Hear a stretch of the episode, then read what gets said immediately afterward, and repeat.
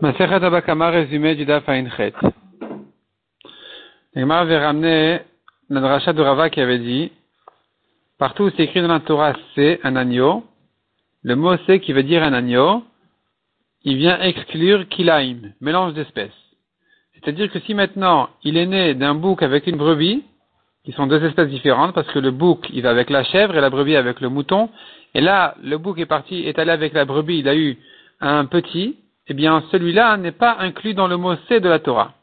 Et la Gemara fait toute une recherche. À quoi Rava fait allusion? Où est-ce que dans la Torah on a parlé de C et qu'on ait besoin de cette rachat de Rava?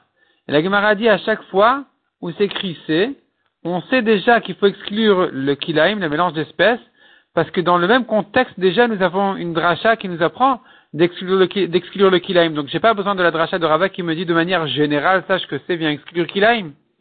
Jusqu'à ce que finalement la Gemara a trouvé un cas qui est Pidion Peter Hamor, le rachat du premier-né de de l'âne. Le premier-né de l'âne doit être racheté, c'est-à-dire qu'en principe il est kadosh, mais on peut le racheter en donnant au Kohen un agneau. Et là-bas, justement, on a besoin de la dracha de Rava pour nous apprendre un agneau et pas kilaim. Si c'est un mélange d'espèces, il ne peut pas servir du rachat du Peter Hamor de, cet âne, de ce petit âne-là. Et la Gemara dit, nous avons un Tana qui, nous avons un Tana qui, n'a pas besoin non plus de, plutôt, nous avons Rabbi Elazar qui permet, lui, de donner Kilaim au Kohen. Donc, à quoi nous servira la dracha de Rava d'après ça? Répond la Gemara, la dracha de Rava nous servira pour un certain Kilaim, mélange d'espèces, qui, celui-ci, même selon ce Tana, ne sera pas valable pour le rachat de ce Peter Hamor. Et de quel kilaim il s'agira Il s'agira d'un petit qui est né de deux parents qui sont en fait de la même espèce, mais il y en a un qui est cachère et l'autre qui n'est pas cachère. Comment est-ce possible qu'un soit tahor et l'autre ne soit pas tahor, un soit cachère et l'autre ne soit pas cachère? Il se peut, selon Rabbi Shimon, s'il n'a pas les sabots fendus, d'après Rabbi Shimon, il n'est pas cachère, il s'appelle tamé. On le considère comme un, un animal tamé. Et là, bien sûr qu'il pourra avoir un petit avec, c'est-à-dire, disons, le taureau il est tamé parce qu'il n'a pas les sabots fendus. Il est allé avec une vache qui est théora. Son petit sera le kilaim justement qui ne pourra, qui, a été exclu de là. Donc en ce qui concerne l'agneau, si tu as maintenant un mouton tamé parce qu'il n'a pas les sabots fendus, et la brebis, elle était théora parce qu'elle avait les sabots fendus, le petit sera exclu justement du rachat, du Peter Hamor, dans ce cas-là, même d'après Rabbi Elazar. La Gemara ensuite ramène encore une halakha en ce qui concerne le voleur, qui a volé un korban. Il a volé un korban de quelqu'un qui avait dit, je prends sur moi de faire un korban au. Il avait désigné son korban. Et venu le voleur, il lui a volé. Eh bien, il pourra lui rendre. Même s'il a volé un gros bœuf, il pourra lui rendre un petit agneau, ou même d'après certains, un oiseau, en lui disant, voilà, tu as qu'à faire pour ton korban au ce petit agneau ou ce petit oiseau, tu seras quitte aussi de ton éder, de ton vœu, puisque tu n'avais pas précisé qu'est-ce que tu feras comme Ola. Tu avais dit, je, prends sur moi de faire un korban Ola. Donc il pourra lui rendre même ce petit oiseau-là. Mishnah suivante. Si maintenant la vente de ce voleur-là n'était pas une, une vente complète, il a vendu en se gardant un peu, même un centième, il sera pas tour des 4 et 5.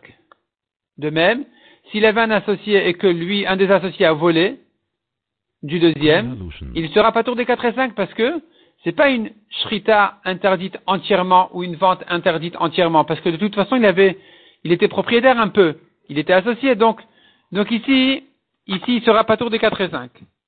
De même si la shrita était une mauvaise shrita, ou bien qu'il a tué d'une autre manière que de, que de lui faire la shrita, il sera pas tour des 4 et 5, il ne payera que le double, comme n'importe quel voleur qui doit rendre le double. La Gemara ramène quelques avis. Qu'est-ce que le voleur s'est gardé dans la vente pour dire qu'il est pas tour des 4 et 5 On a dit même s'il s'est gardé un centième, ça ne le rend pas tour. Mais quoi? La Gemara nous ramène là-dessus quelques Amoraïm, quelques Tanaïm. Finalement, nous avons plusieurs opinions là-dessus. D'après Rav, il faut qu'il se garde quelque chose qui a besoin de la shrita pour être cachère. Une partie de la viande de la bête, c'est ça que quand il s'est gardé, la vente n'est pas complète. et ça le rend pas tour des 4 et 5. D'après Lévi, quoi qu'il se garde n'importe quelle partie de la bête, la peau, les cornes, la, laine, n'importe quelle partie de la bête, s'il se les gardait, il est pas tour des 4 et 5.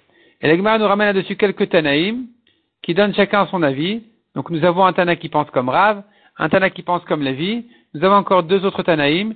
Un qui dit que euh, il serait pas tour que s'il s'est gardé dans la vente quelque chose, un organe qui est indispensable pour la shrita, c'est-à-dire que sans cet organe à la shrita lepsula, ou bien encore une définition que nous avons qui dit, s'il s'est gardé les cornes, même les cornes, eh bien, ça s'appelle que euh, la vente n'est pas complète, parce que la corne fait partie de la bête et elle n'est pas destinée à être coupée. Mais si c'était gardé, si c'était gardé la laine, alors il sera il, sera chayav des 4 et 5 parce que la laine est destinée à être euh, tondue. Donc elle ne fait plus partie de la bête. Et l'Egmar nous ramène la dracha de chaque Tana, comment il apprend sa définition dans les psukim. L'Egmar ensuite ramène encore quelques braïtot, avec encore quelques halachot sur ce sujet-là, donc du voleur qui serait patour des 4 et 5, ou chayav.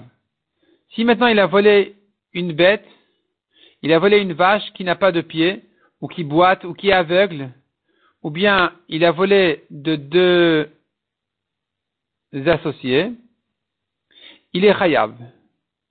Mais les associés qui ont volé, ils sont pas tours. Et l'agma demande, mais on a une braïta qui dit qu'ils sont chayav, dans quel cas donc les associés sont chayav, dans quel cas ils sont pas tours?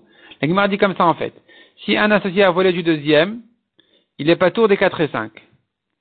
De même, deux associés qui ont volé en même temps, il y en a un qui a fait la shrita sans prévenir le deuxième, il sera pas tour des 4 et 5. Mais s'il a prévenu, donc ils sont, ils sont ensemble dans le vol, ensemble dans la shrita, alors il sera 8 chayav des 4 et 5 dans ce cas-là.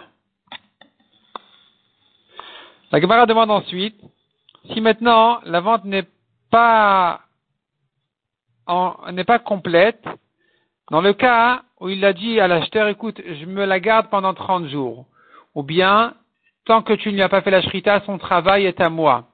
Ou bien son fœtus est à moi d'après certains, se posera la question, est-ce que ça s'appelle que la vente n'est pas complète, ou si elle est complète, ou bien c'est considéré qu'elle est huit complète, l'Agmara reste là-dessus en tekou. De, même demande Agmara, il l'a volé, il lui a coupé les pieds, il l'a vendu ensuite. Est-ce qu'il est chayav dans ce cas-là, des 4 et 5, sachant que la vente, aujourd'hui, elle est entière, mais c'est pas ce qu'il a volé qu'il a vendu. Donc on pourrait se poser la question est-ce qu'il est chayav des 4 et 5 oui ou non? Et là-dessus, l'Agmara aussi reste en técou.